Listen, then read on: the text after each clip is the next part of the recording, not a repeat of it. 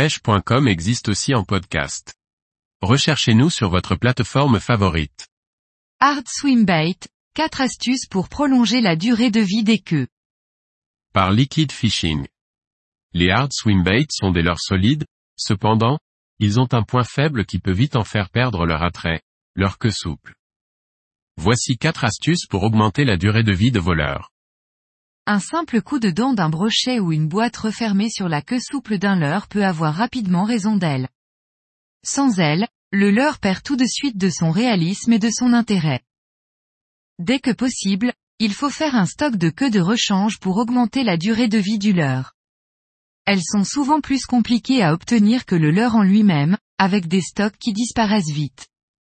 Une fois que le leurre n'est plus commercialisé, elles disparaissent aussi des rayons, donc dès que vous avez la possibilité de mettre la main dessus, un bon conseil, prenez-en. Se renseigner si le leurre est vendu avec une queue de rechange ou si elle est achetable séparément peut être un élément sur lequel se baser avant d'en faire l'acquisition. Il est possible de réparer une queue avec la même colle utilisée pour réparer les leurres, comme la Fixit de Savage Gear ou la Mendit.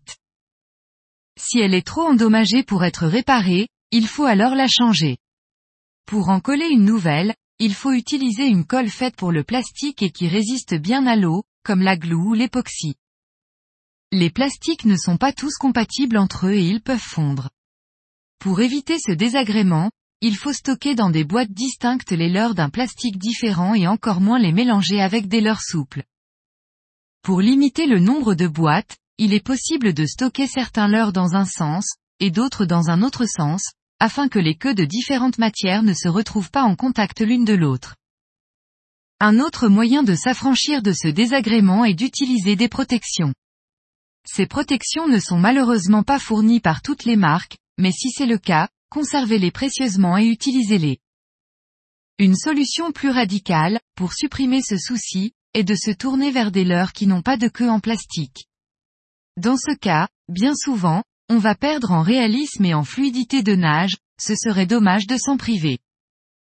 Une solution intermédiaire est de prendre uniquement les modèles avec des queues faites avec un plastique dense et dur, qui sont plus résistantes.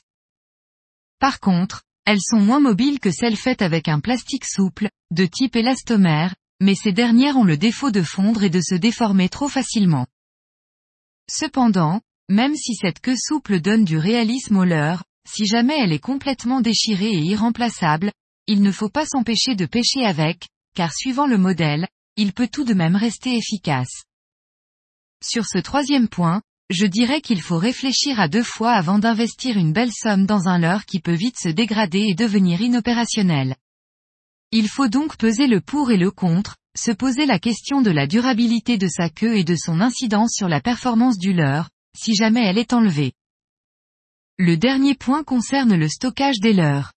Il faut toujours mettre les boîtes à plat pour ne pas que le leurre repose sur sa queue, et qu'elle prenne un mauvais pli. Lorsque l'on referme la boîte, il faut veiller à ne pas coincer la queue avec le couvercle, car ça ne pardonne pas. Les hard swim baits sont des leurres dures, qui, à cause de leur partie en plastique souple, nécessitent une certaine attention pour les garder intègres le plus longtemps possible. Ces quelques précautions permettent de limiter les mauvaises surprises.